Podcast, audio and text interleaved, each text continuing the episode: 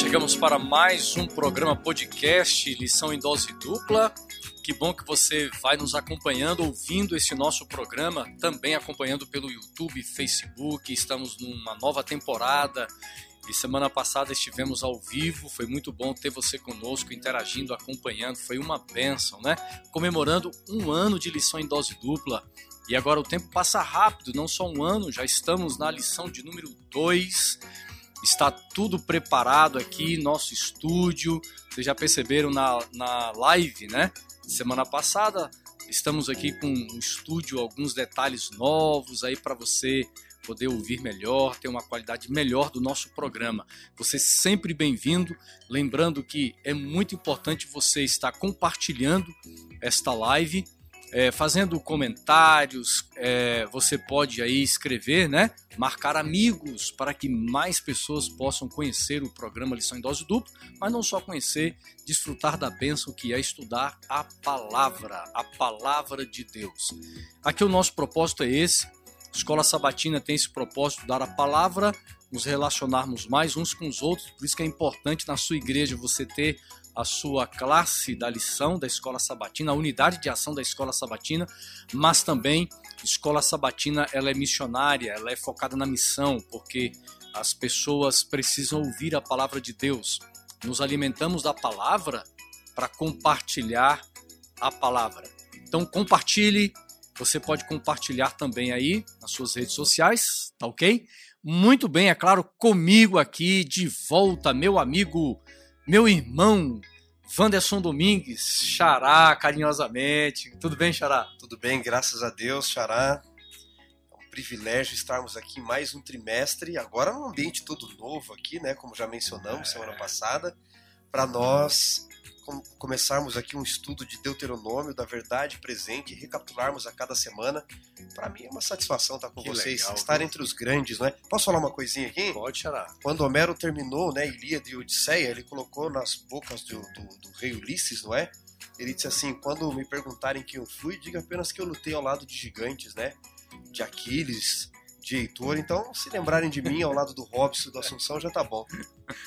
E aí, pastor Robson? Esse é o Robinho. Ai, Estou homérico hoje aqui, pastor você, Robson. Você começou bem hoje, viu? É, Robinho, já filou. Você Robinho. puxou mitologia. Pronto, já. Hoje, hoje promete aqui o lição Não, hoje, hoje já vamos longe. Homero, cara.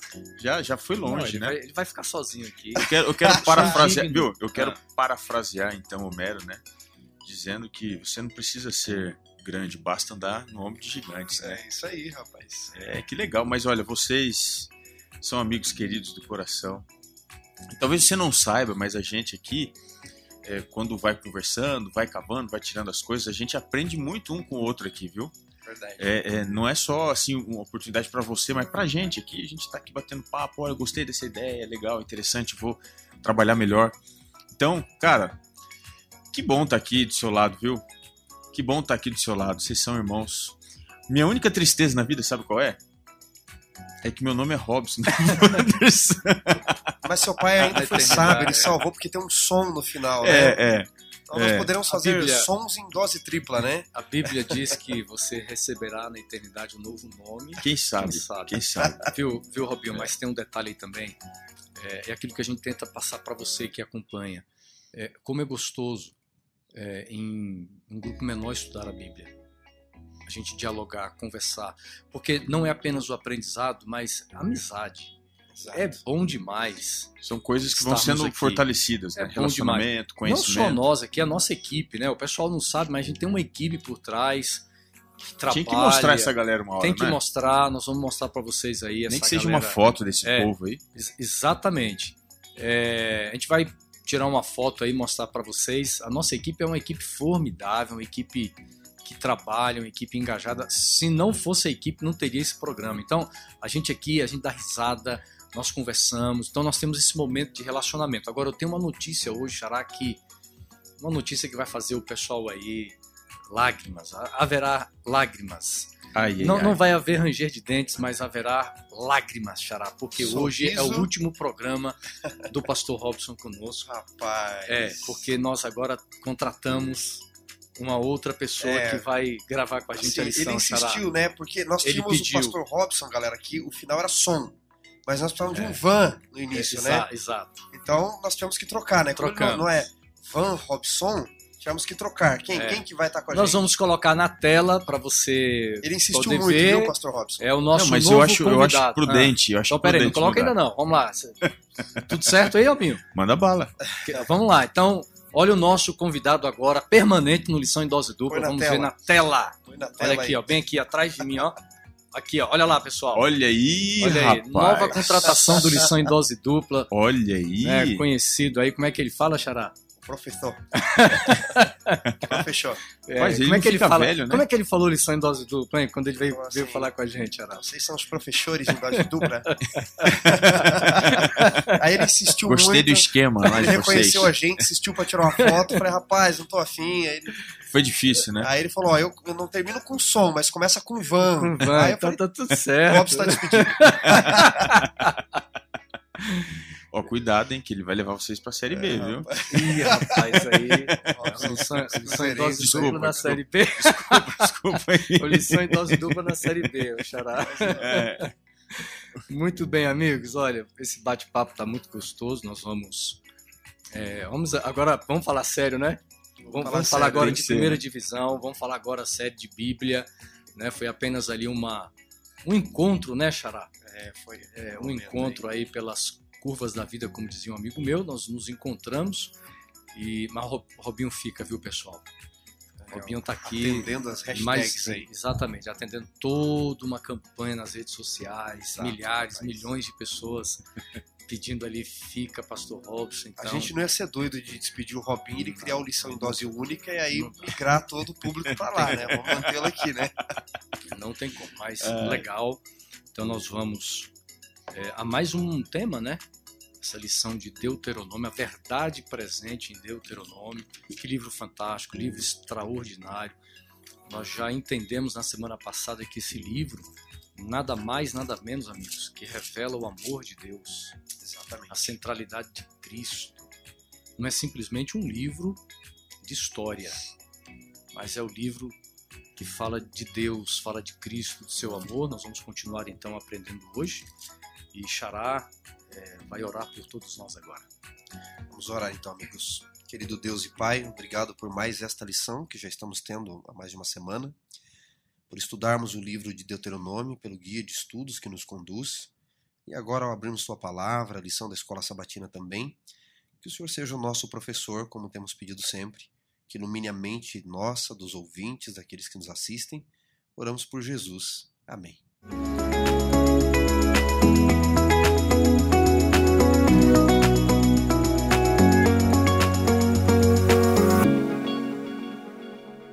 Muito bem, a lição número 2 dessa semana, nós estamos falando sobre a, a história de um dos personagens mais impressionantes, admirados, inclusive aparece na galeria dos heróis no livro de Hebreus, no capítulo 11. Nós vamos então falar um pouco de Moisés.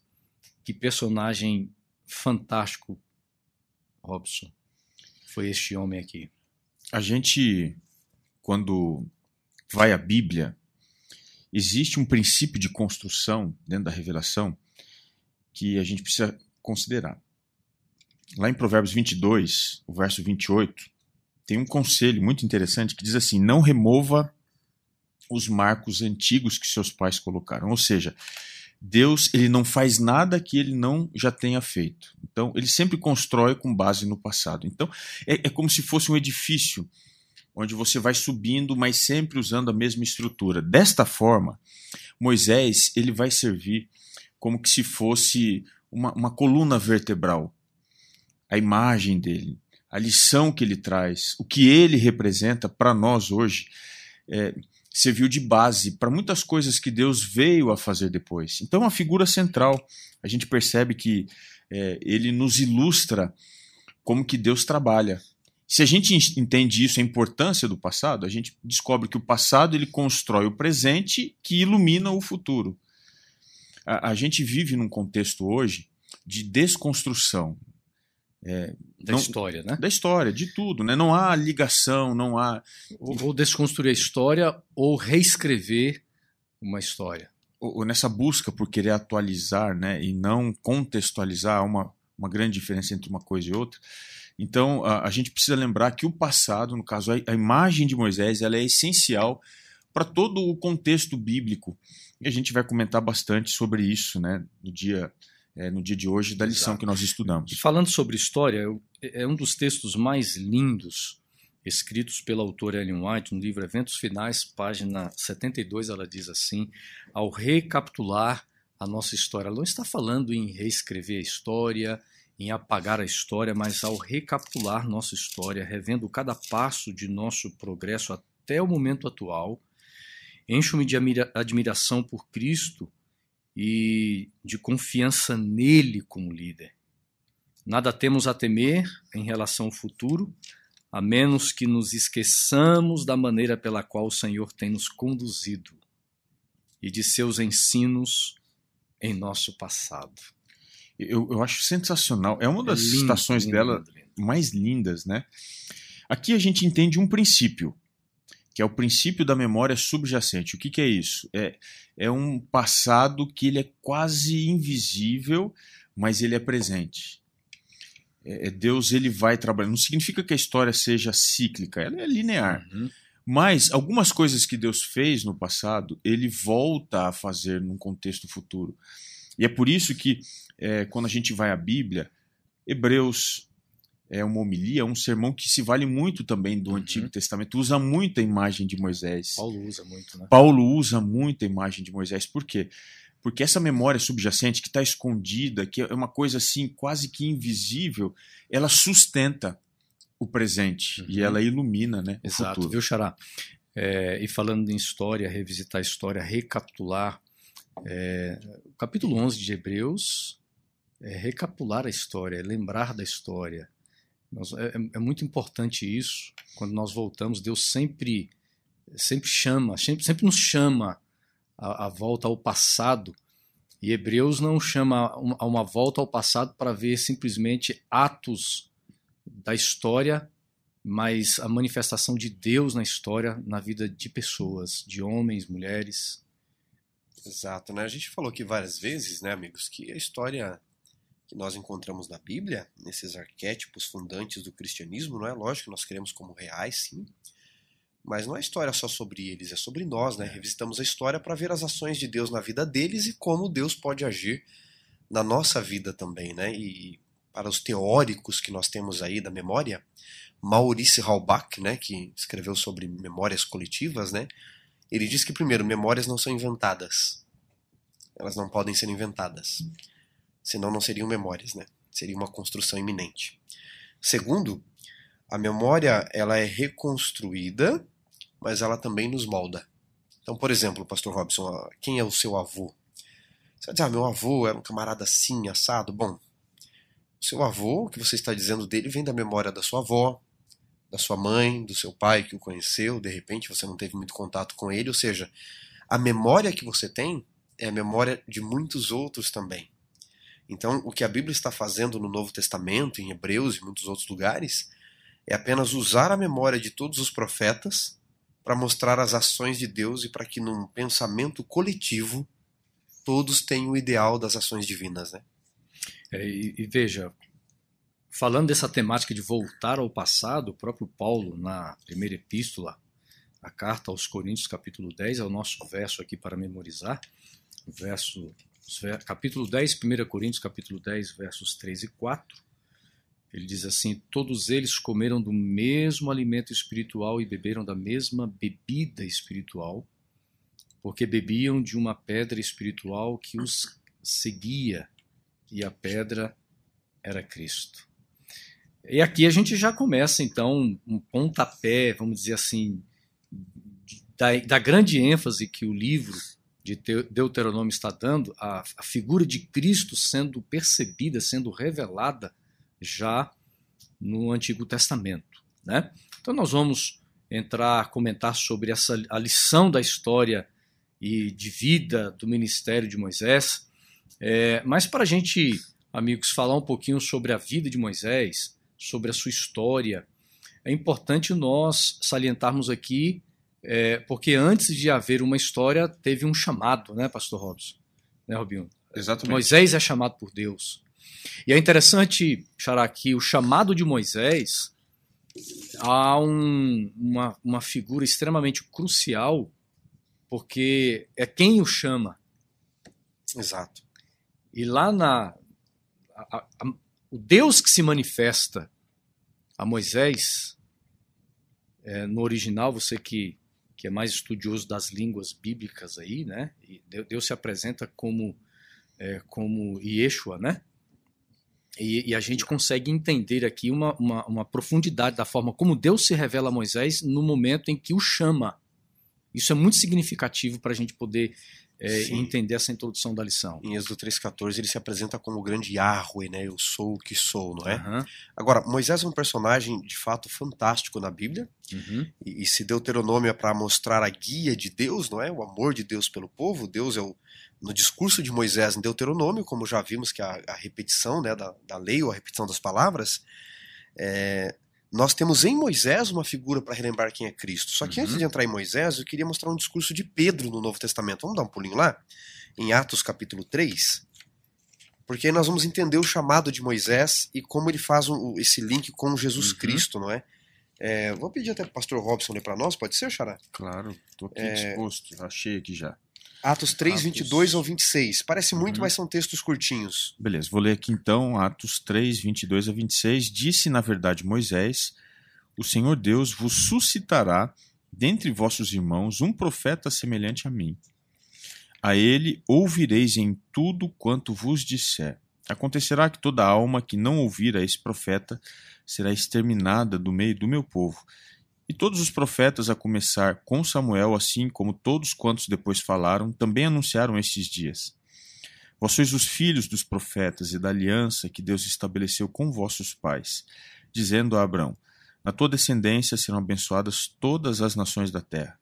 Tendo Deus ressuscitado o seu servo, enviou-o primeiramente a vós outros para vos abençoar no sentido de que cada um se aparte das suas perversidades. Então, notem que esse texto, esse discurso de Pedro em Atos 3, ele é central para o cristianismo, né? E nesse discurso, onde ele vem falando das línguas, etc., ele entra na questão de Jesus, ele começa com o texto de Deuteronômio 18, verso 15, não é? O Senhor suscitará um profeta, não é? No meio de vós, semelhante a mim. Então já havia na cultura e tradição judaica uma expectativa, eles aguardavam um profeta na linhagem dos profetas, semelhante a Moisés, do qual Moisés era um tipo, né, um protótipo, mas maior do que Moisés, porque no, o fato de no discurso de Pedro, Xará, ele colocar aqui todos os profetas, não é? Lógico, Moisés já está ali, depois ele usa até com Samuel e todos que falaram e anunciaram, não é? Depois dele, em outros dias, ele faz uma, um discurso, aqui é o resumo do discurso de Pedro, mas Pedro possivelmente citou todos os profetas, inspirado pelo Espírito aqui, Pedro cita toda a linhagem dos profetas e termina com quem? Com Jesus, dizendo Jesus é o maior de todos os profetas. Mas ele cita o texto de Deuteronômio já que estamos estudando até o livro, né?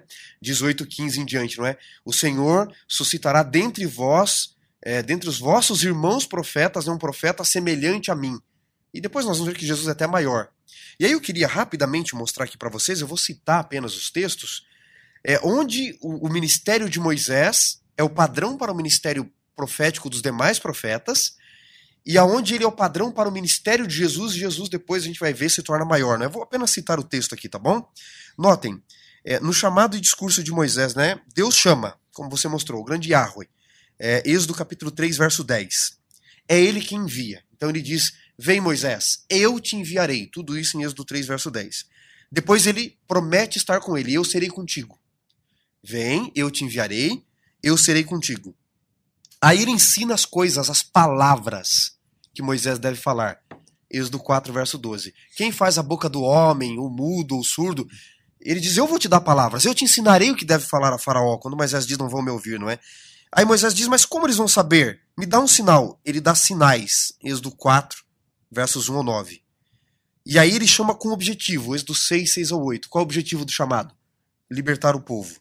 Então, todo o padrão do chamado de Moisés é o padrão do chamado dos profetas, porque profeta navia é aquele que anuncia, e é o mesmo padrão de Jesus. Se a gente for pegar em João, Jesus diz: Foi o Pai que me enviou, em João 5 já. Ele vai dizer depois em João 8, eu falo, em João 10, eu falo as palavras do Pai. Eu vim para revelar quem é o Pai, eu vim com o propósito de salvar. O padrão é o mesmo.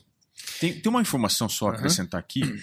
Você já começa ali em Êxodo 3. Se a gente volta um pouquinho antes, é, o Êxodo 2 mostra Moisés sendo tirado das águas, que é um paralelo com o messianado de Cristo, sendo assumido também a partir das águas.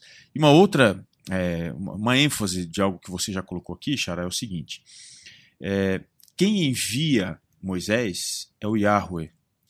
Essa é uma forma escolhida por ele quando ele entra em aliança. Essa intimidade. Então, ele está indo em nome do grande eu sou, né? o, o Yahweh.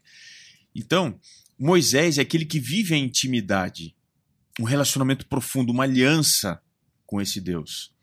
E quando a gente vai para o Novo Testamento, Jesus é aquele semelhante a Moisés, que vai ter essa intimidade e que vai também falar em nome de Deus. E isso é lindo, né? Eu queria, eu queria trazer um desdobramento maior até chegar nos nossos dias, quando nós falamos de, de chamado, vocação, envio. É, aí você toca num ponto, é, Robinho, tão, tão crucial, a forma como Deus se apresenta a Moisés, mas o chamado de Moisés está dentro Xará, de um contexto, de um encontro pessoal de Moisés com Deus. E João vai colocar isso, né? Encontro pessoal. E aí você vai. Aí a gente percebe essa experiência espiritual. Veja bem, é, quantas pessoas hoje têm dúvidas com respeito ao chamado? E quando eu falo chamado, eu quero ser um pouquinho mais específico agora. É o chamado ao ministério. O chamado, a sua convicção ao chamado ao ministério ou as suas dúvidas, não, elas não podem se basear na, na, naquilo que você acha que é ou não é, naquilo que um pregador falou ou não falou, embora seja importante a exortação de um pregador, né? É, ou um apelo de um pregador para que você se envolva, se envolva no ministério, mas a grande questão é, é, é a sua experiência pessoal com Deus, porque Moisés teve isso.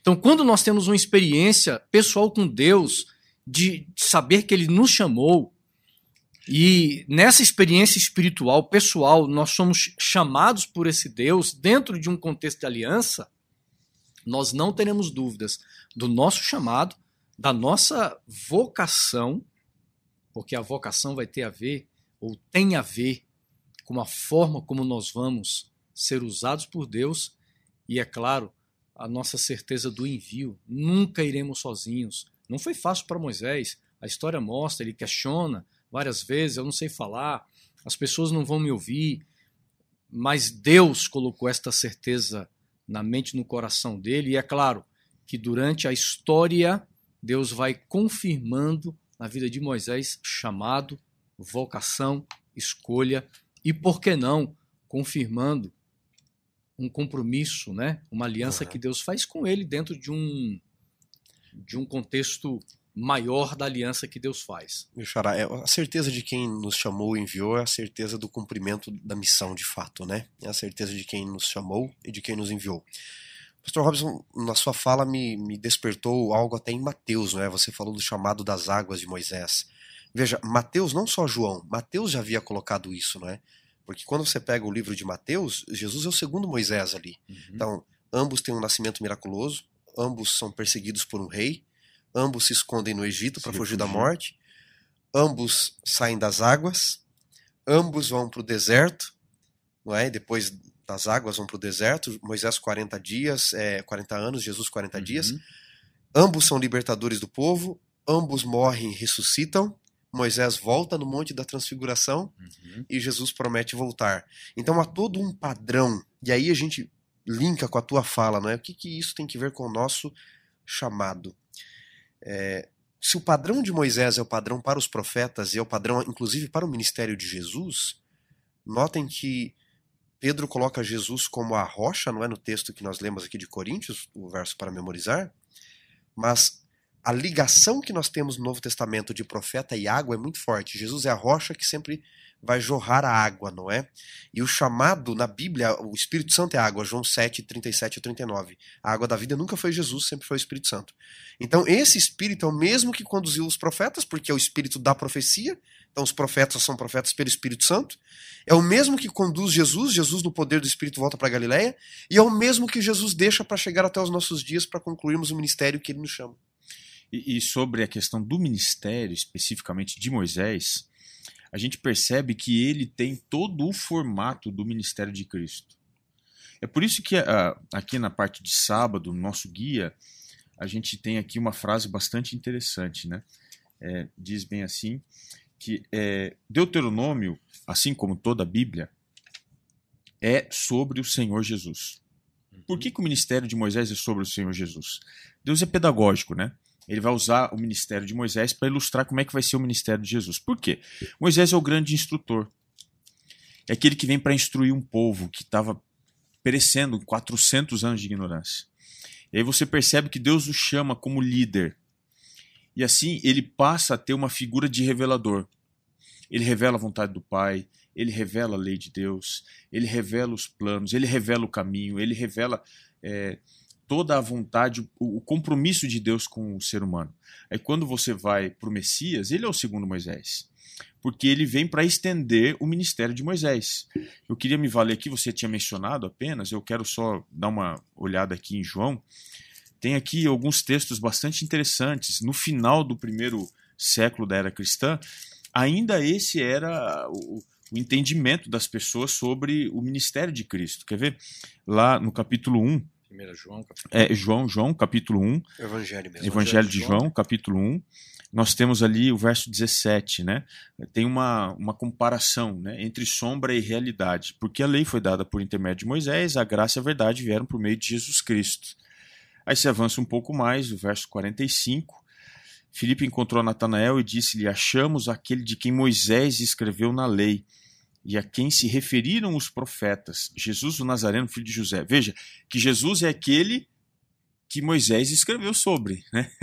Então você percebe. E ainda, se avança um pouco mais, no capítulo 6, é, você tem aqui uma fala, perdão, capítulo 5, você tem uma fala no verso 45 e no verso 46, diz assim: Não penseis que eu vos acusarei perante o Pai. Quem vos acusa é Moisés em quem tendes firmado a vossa confiança. Observe que o sistema religioso dos dias de Cristo, ele tinha como seu grande baluarte Moisés. E era ele que sustentava toda a prática, né, toda a ortodoxia da religião dos dias de Cristo. E aí o verso 46, Jesus diz: Porque se de fato cresceis em Moisés, também crereis em mim, porquanto ele escreveu a meu respeito. Então, observe que o ministério de Deuteronômio, desse grande líder, esse grande revelador, não era sobre Moisés. Era uma ilustração uhum. de um outro revelador que viria para cumprir esses paralelos todos que você acabou de colocar. Ele era apenas uma sombra, não é? E aí tem um outro detalhe no Evangelho de João, né? Vou ficar falando só de João aqui, né? Mas aqui ele está fazendo a ponte com o Deuteronômio. É, a palavra profeta, ou a expressão profeta, né, profetês, que vem do hebraico navi, ela é mencionada cinco vezes no Evangelho a Jesus, e em pontos cruciais rapidamente, capítulo 4, verso 19, na boca da Samaritana. Senhor, eu vejo que tu és um profeta. Hum. Depois, no capítulo 6, logo depois da multiplicação de pães e peixes, verso 14. Vendo, pois, os homens o sinal, Moisés era um profeta poderoso sinais, em sinais, né? né? Que Jesus fizera, disseram: Este é verdadeiramente o profeta. Não era um. Agora não era mais um. O profeta que havia de vir ao mundo. Capítulo 7 agora, olha que interessante. Verso 40. Então, os que dentre o povo tinham ouvido essas palavras disseram: Este verdadeiramente é o profeta que havia de vir ao mundo. E depois no 9, quando vão curar, não é? O Jesus cura o cego, é, perguntam para ele: Quem você acha que é ele? Um profeta. E aí vão colocando essas palavras na boca de Jesus. Só que João vai fazendo essa ligação para dizer que Jesus não é apenas mais um profeta. Jesus é o profeta que havia de vir para ser o grande revelador de quem o Pai é. E, e se vocês me deixarem viajar aqui, é fabuloso como João vai apresentar esse revelador. Assim como Moisés revelou Deus em todos os seus atos, como nós vamos ver lá no Antigo Testamento. Aí João já vai colocar que Jesus é muito maior do que a sombra daquilo que Moisés representava. É, uma outra coisa interessante nessa, nesse paralelo entre Moisés e Cristo, nós vamos encontrar, por exemplo, nosso guia na lição de terça-feira. A gente vai comentando aqui a segunda e terça, né? Mas tanto Moisés como Cristo foram dois, dois homens cujo ministério também caiu sobre eles a responsabilidade da formação de um povo.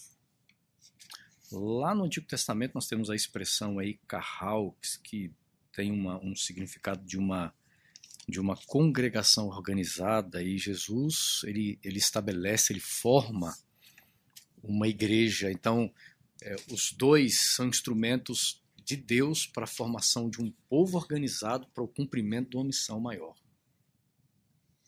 Nossa, a gente, eu tô ouvindo vocês aqui, eu não sei se os nossos amigos estão tendo a mesma sensação que eu. É, é, isso aqui é fantástico, né, gente? É profunda a Bíblia, né? Não dá para você imaginar que foi uma construção por acaso, por acaso e humana. Não né? foi coincidência, foi providência. Não, não, né? não é possível. Nós estamos falando aqui de um transcurso de tempo aproximado de 1.600 anos, possivelmente. Nós estamos indo do, do primeiro escritor para o último livro escrito e, e, e, ainda o paralelo estabelecido é Moisés Jesus, Moisés Jesus, Moisés Jesus, para afirmar a importância que tem Deuteronômio. Que o ministério não era de Moisés apenas, ele era um tipo, ele era uma uhum. sombra de Cristo. E, e, todos esses exemplos aqui que a gente está trazendo à, à mesa só ilustram que a Bíblia é uma coleção da verdade, não das, né? Da verdade que Deus revela nas pessoas, mas especialmente em Cristo. Eu queria compartilhar com vocês o texto de Deuteronômio, porque aqui nós entramos de uma forma específica no livro, porque desde semana passada até agora nós estamos nesse prelúdio, entendendo o contexto, para nós realmente termos uma base sólida para compreendermos o livro de Deuteronômio, capítulo 1 de Deuteronômio, o versículo 3 para aqueles que não pensam que Velho Testamento não há profecias, e muitos acham que profecias no Velho Testamento, Robinho, é ali, né? Hum. Isaías, Jeremias, Daniel e os profetas menores, mas nós vamos encontrar é, acontecimentos proféticos se cumprindo.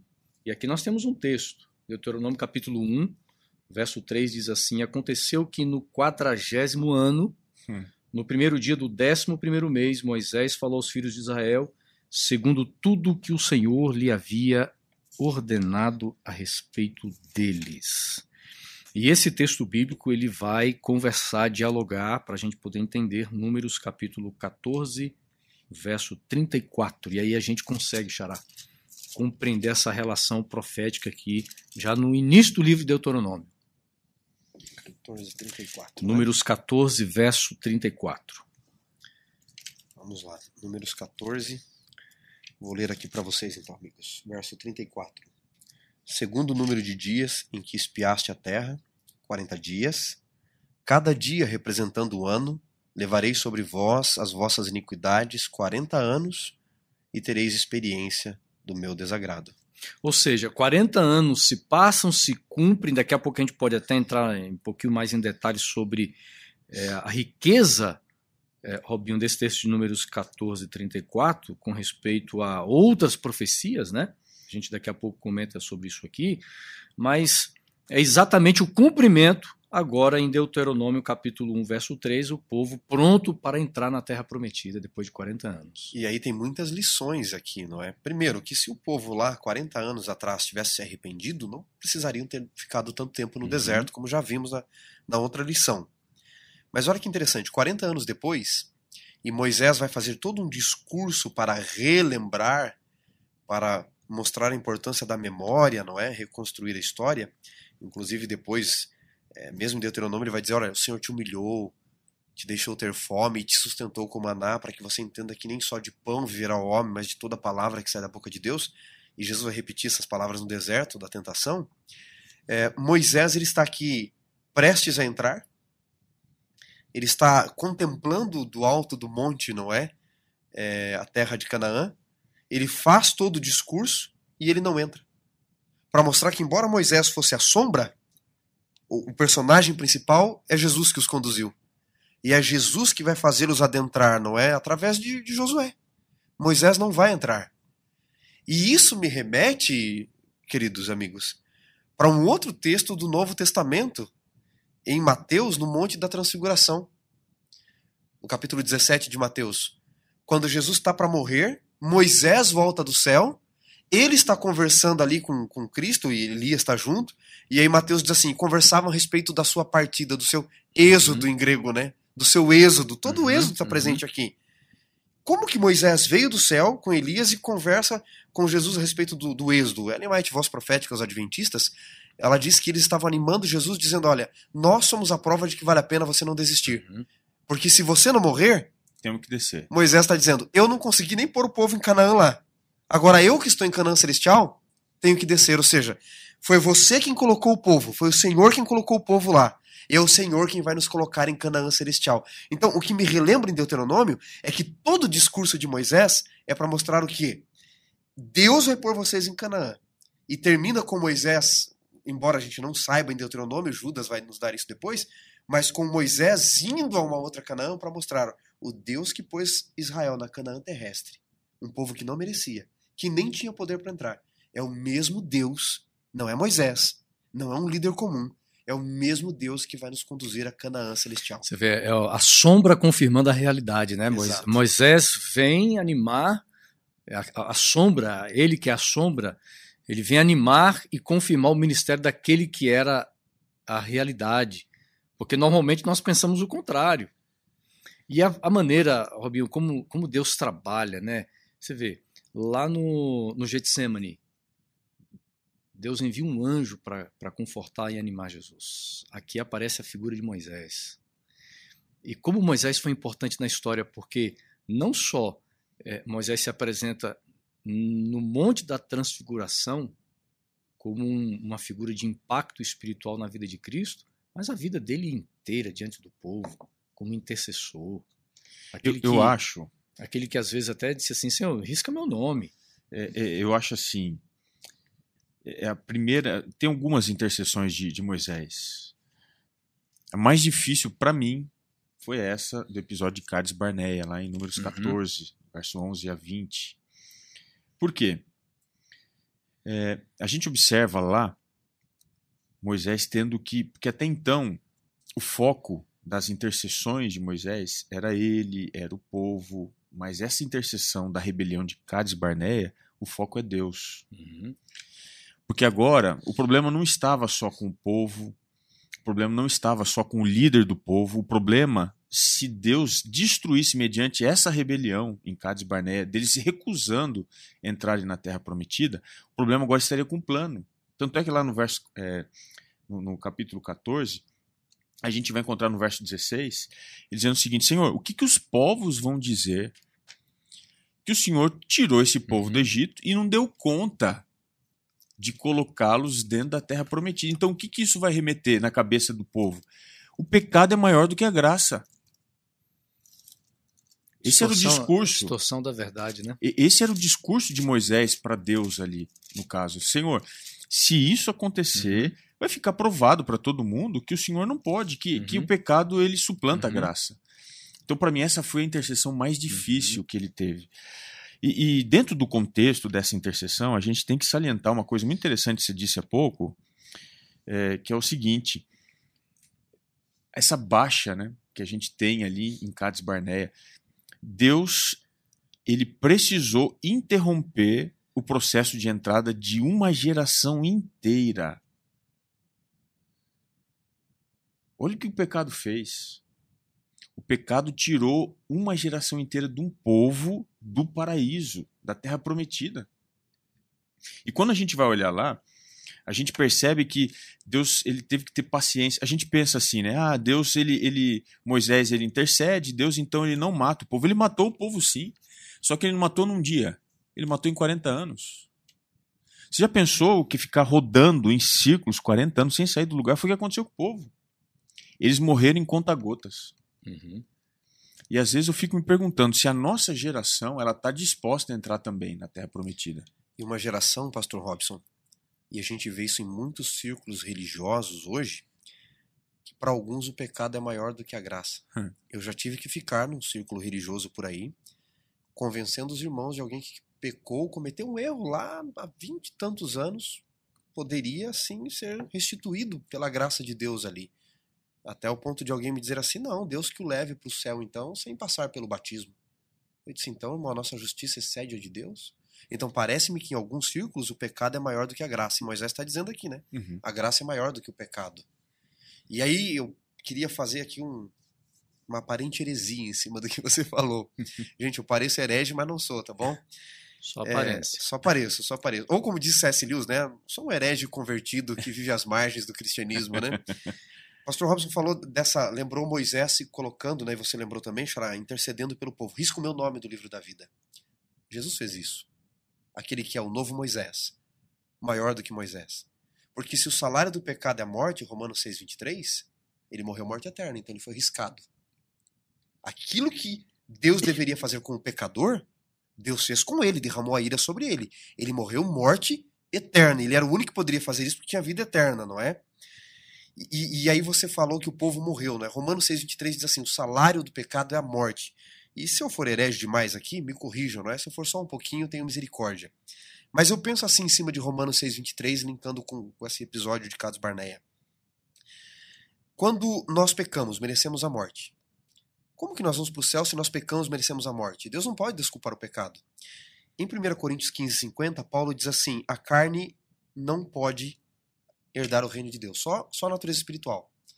Então, quando eu aceito Cristo, eu recebo a natureza espiritual, fico com a carnal e a espiritual, né? Romanos 7 lá, né? O homem Uhum. da carne, o homem do pecado e o homem do espírito. Quando Jesus vier, 1 Coríntios 15, ele vai dizer na sequência aqui, 51 em diante, o mortal se revestirá de imortalidade, o corruptível de incorruptibilidade. Então, a natureza carnal vai morrer eternamente, vai se cumprir a morte do deserto. Só que quem aceitou Jesus como quem o aceitou, lá no deserto também, tem a natureza espiritual. Esse vai para o céu, porque o pecado, a carne, não é do sangue. Então, Romanos 6, 23 se cumpre. Todos morrem. Todos morrem. Mas nem todos vivem. Por quê? Porque vida eterna é só na natureza espiritual que Cristo garantiu. E nessa imagem aqui, né, nessa rebelião, só gastando mais um tempinho Uhum. antes da gente avançar, nessa imagem, essa rebelião que a gente percebe que é uma rebelião que ilustra com muita precisão o que, que é o pecado, né? A gente percebe que aquela geração que é que perece, essa geração, ela pereceu dentro de um contexto é, de mais privilégio do que a geração que entrou no paraíso. Sabe por quê? A geração que perece, ela perece com o privilégio de ter Moisés conduzindo, de ver a manifestação de Deus, e ainda assim não era suficiente, eles perecem.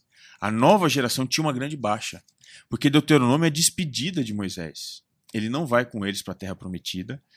Eles não viram os feitos poderosos, mas ainda assim eles entraram, enquanto que os outros, os outros ficaram.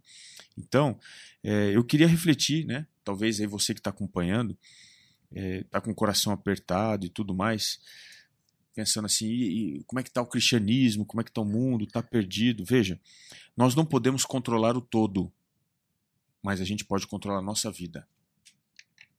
Eu posso fazer parte de uma geração rebelde, mas eu não preciso ser como essa geração, porque você tem Josué e Caleb. Exato. Josué e Caleb que entram, eles têm a alegria, eles têm o privilégio.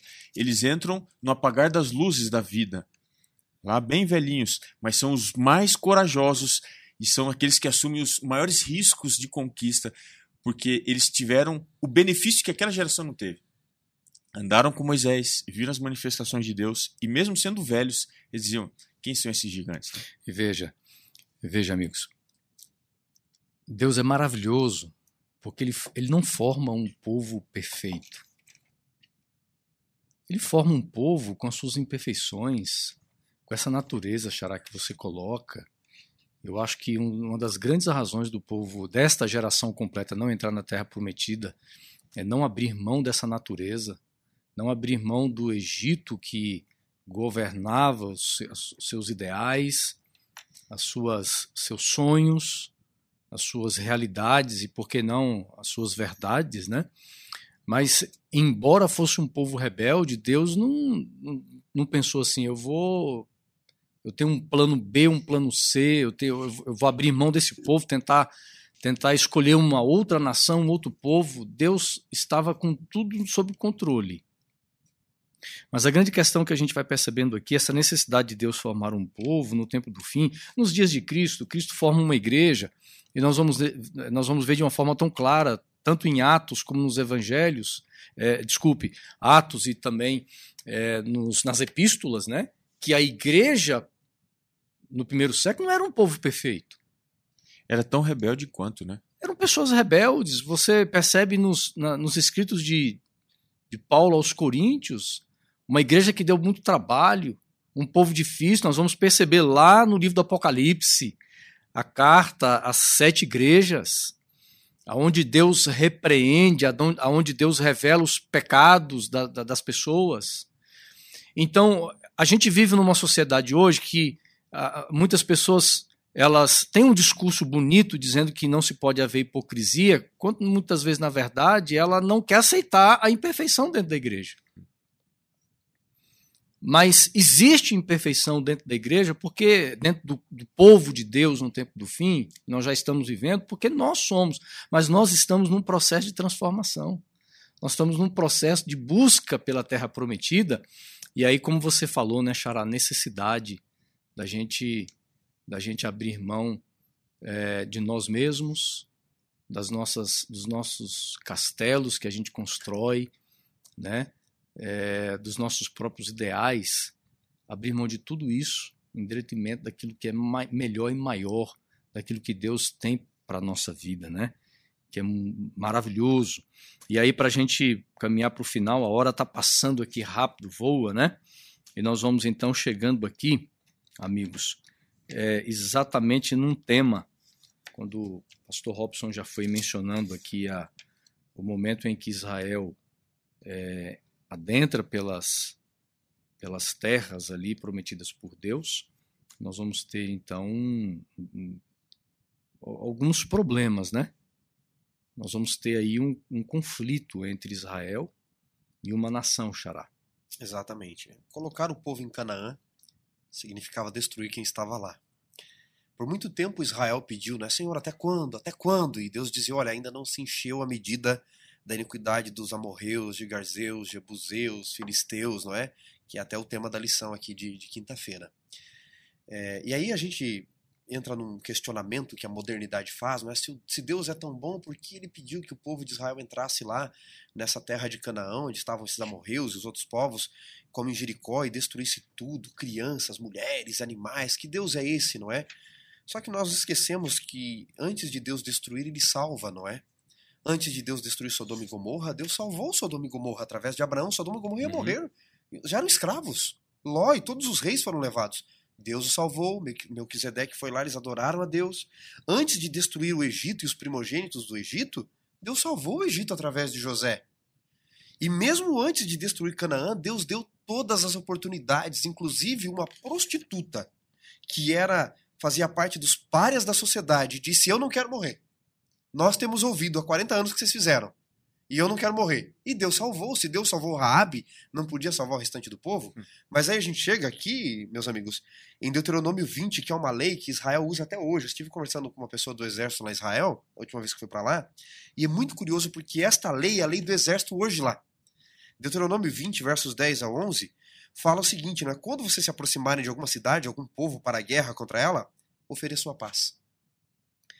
Se a sua resposta é de paz, e se abrir é, as portas, todo o povo nela será sujeito não é, a trabalhos, vos servirá. Deus faz uma proposta ali, mas ofereça paz.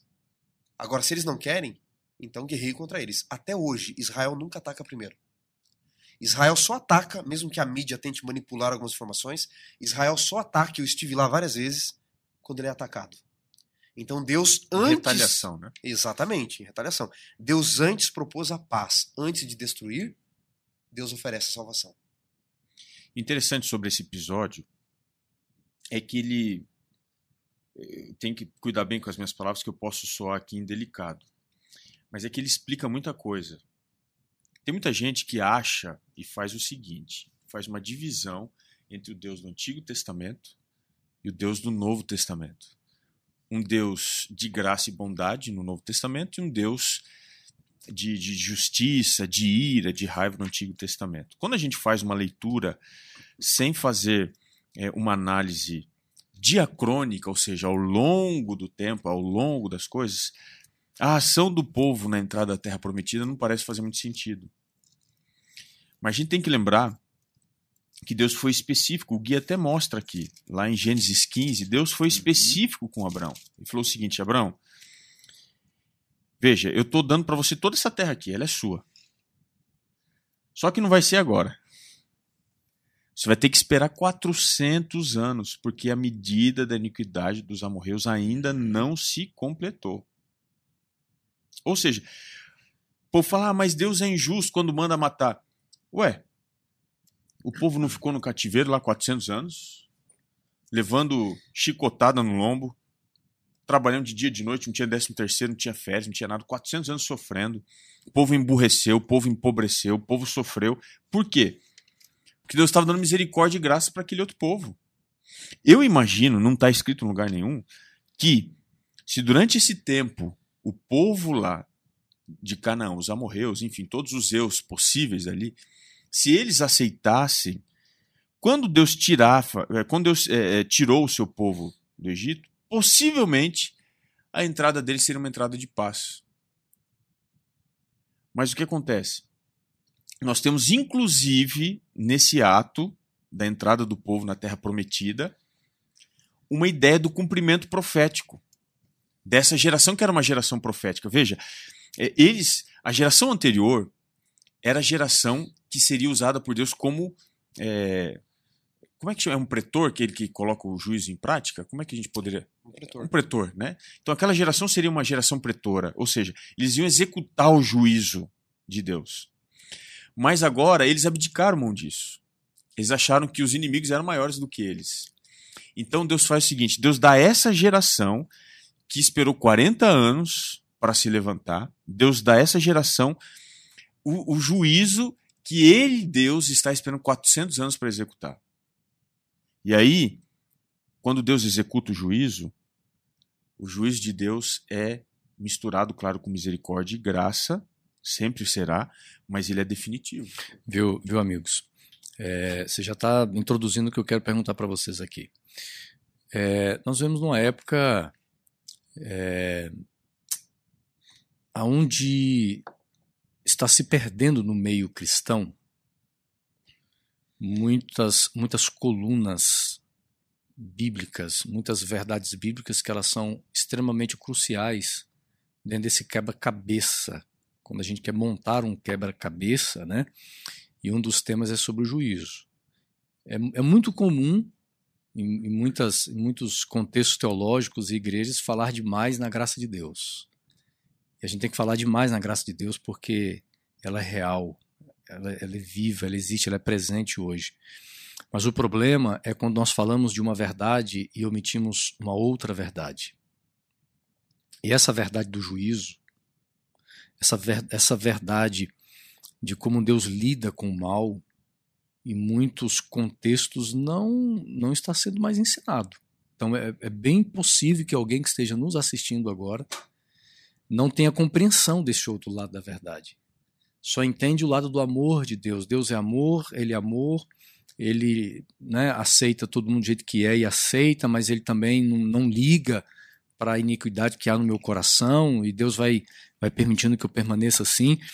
E a história aqui é, nos traz exatamente falando sobre a questão da destruição de seres humanos, a destruição de pessoas.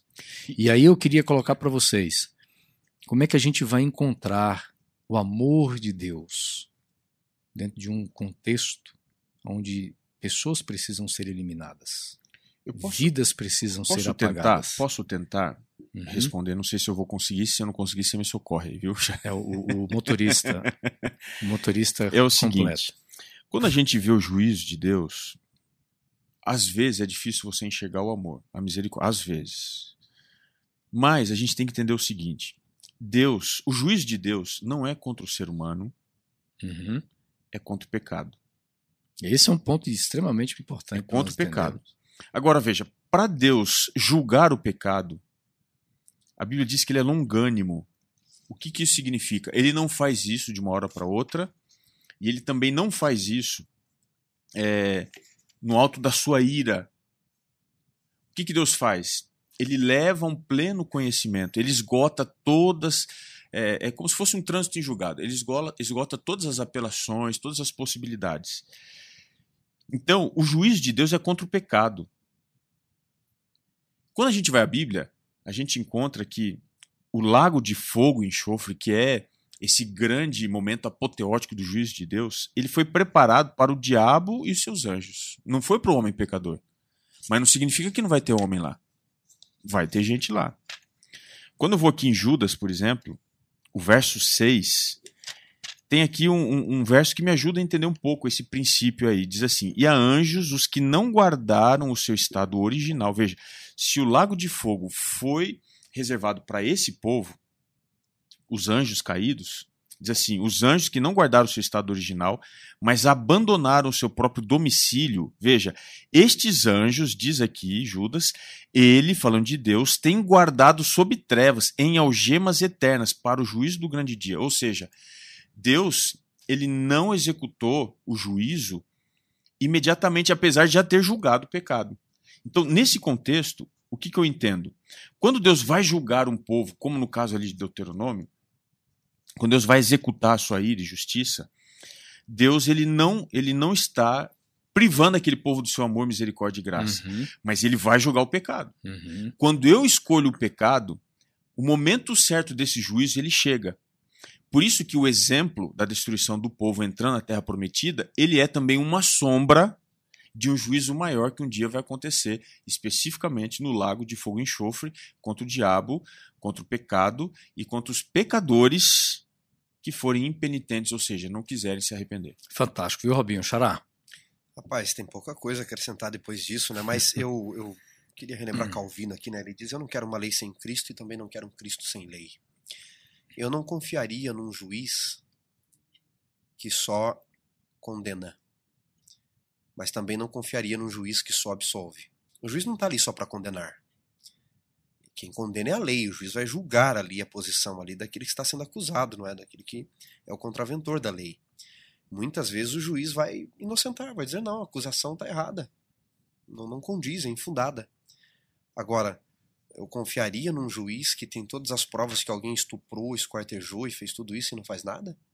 Deixa a lei passar às cegas? Então, esse povo que Deus mandou Israel destruir, a gente se esquece que eram povos que queriam violentar os próprios anjos, que violentavam pessoas assim à luz do dia, aquilo que se faz às ocultas Sociedade hoje muito cruel, né, Xará? era cruel demais, Deus passaria por alto, sabe? E aí que nós chegamos à conclusão de que se Deus fosse só justiça, ele seria um tirano. Mas se ele fosse só misericórdia, ele seria um fraco. Então a justiça e a misericórdia, como diz a Bíblia, Uhum. têm que se abraçar. Elas têm que andar de mãos dadas para que haja um equilíbrio. Então eu não confiaria num Deus que é só misericórdia e num Deus que é só justiça. Precisa ser uma moeda com duas faces para que haja o equilíbrio. E ele não justifica o pecado, né? Isso tem que ficar muito claro. Ele justifica o pecador. Exatamente. Uhum. E aqueles pecadores em particular, eles não aceitaram, né? Aquele, aquele povo, né? Ou aqueles povos ali. A história de Moisés, voltando à lição geral, é isso. Moisés, o povo erra, não entra em Canaã. E Moisés também errou. Feriu a rocha, puxou glórias para si. Então ele julga Moisés, sim, mas também o salva pelo arrependimento de Moisés e o leva a Canaã celestial. Isso é o ofício do ministério profético nosso hoje, que nós somos chamados a anunciar, a conduzir um povo a Canaã. Todos nós podemos ser um pouquinho de Moisés. Pelo Uhum. menos a, a unha do dedo mindinho esquerdo de Moisés, né? Já ajudaria, não é? E esse ofício profético não é fácil. Eu posso ler para vocês um texto que me, me faz chorar diante de tudo que vocês vivem e eu vivo, já vivemos no ministério? Em Jeremias, capítulo 20, e aqui tem que ver com o ministério profético de novo, né? Voltando, tudo isso que falamos é sobre ministério profético. Jeremias 20, verso 7, Jeremias diz assim, né? Na versão de hoje diz: Senhor, o Senhor me enganou. Jeremias 20, verso 7. O Senhor me enganou. Moisés poderia dizer isso, né? Olha tudo que eu tive que passar. Olha tudo que eu tive de sofrer. E você que é chamado para um ministério profético hoje, anunciar a palavra, conduzir o povo, conduzir sua família a Canaã, você vai sofrer. E aí ele diz aqui, não é? O Senhor me enganou e enganado eu fiquei. O Senhor foi mais forte do que eu e prevaleceu. Eu sirvo de escárnio todo dia. Cada um deles zomba de mim, porque toda vez que eu tenho que abrir a boca, eu tenho que falar de violência e destruição. Estamos falando aqui do juiz agora há pouco. Porque a palavra do Senhor se tornou uma vergonha, um engano todo dia. E então eu pensei: nunca mais vou me lembrar do Senhor. Nunca mais vou abrir a boca para falar do seu nome. Mas só de pensar nisso, foi como um fogo que ardeu meu coração, que encerrou os meus ossos e desfaleço. Ou seja, o ministério profético não é fácil. Porque você não tem que falar só de graça e bondade, você tem que falar de justiça, de destruição também. Chamar o pecado pelo nome, coisa que muitos não querem fazer hoje, não é? Estão despecaminizando o pecado, como já falamos outro dia. Mas quando ele pensa em desistir, ele diz: eu, eu, eu, eu fui enganado, o senhor me dissesse tudo que eu ia passar mesmo, eu não teria passado, não aceito. Eu não sei se eu soubesse tudo que eu ia passar e sofrer pelo ministério, lá atrás, na minha experiência, eu teria aceitado. E às vezes, como Jeremias, a gente diz: o senhor me enganou, porque eu sofro. E eu sofro mais porque quando eu penso em largar, eu não consigo. Porque aquele que recebeu o chamado, e vocês receberam, eu sei porque eu os conheço. Vocês são irmãos para mim. E não é fácil. E como Jeremias, como Moisés, a gente diz: Senhor, eu não consigo viver sem falar do Senhor. Mas não é fácil falar do Senhor. Esse é o ministério profético que todo crente é chamado. E não é fácil falar do Senhor, porque esse Senhor precisa estar habitando dentro de nós, né? Governando nosso, no centro do nosso coração. E como é bom a gente chegar no final de uma lição, Robinho, Xará, de uma forma assim tão, tão bonita, tão aplicável para a nossa vida, porque esse é o objetivo da lição da escola sabatina, não é apenas trazer o conhecimento, mas é aplicar e saber que em tempos, em tempos de êxodo como nós estamos vivendo, em tempos de desertos como nós estamos vivendo, nós precisamos decidir como viver no deserto. É viver é, como Josué e Caleb olhando para uma terra que já está chegando quase o dia de nós partirmos para lá. Mas vivermos também na perspectiva de Moisés. Viver tendo a certeza de um, de um chamado, de uma aliança, de uma vocação, porque Deus te chamou, Deus te deu um ministério extraordinário e que você viva esse ministério à luz daquilo que Deus planejou para a sua vida. É um tempo, amigos, que Deus quer nos reposicionar no verdadeiro lugar que cada um de nós precisamos estar. Tem gente que gostaria de, de cumprir a missão em lugares que Deus nunca quis que você estivesse lá, ou em é, em ministérios que você sonha e de repente Deus nunca quis que você estivesse lá. Mas Deus confia nele, deixa Deus te posicionar no seu ministério, na sua vocação, naquilo que ele te deu, e você vai ser uma grande bênção viva, né?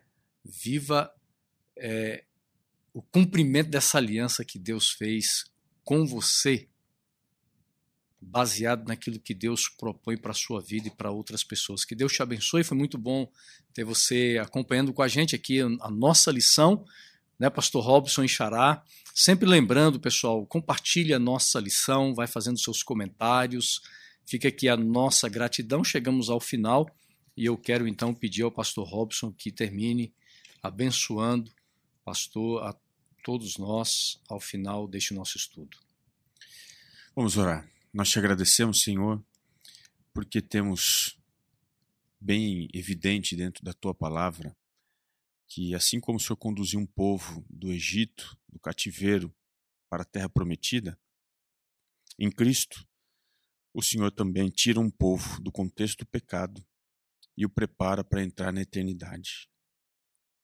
Se lá no passado Moisés, o profeta, conseguiu levar o povo para bem pertinho e depois o Senhor o conduziu para dentro da terra prometida, Nós cremos que Cristo está muito próximo a cumprir esta grande realidade, nos levar para o paraíso que o Senhor preparou para nós.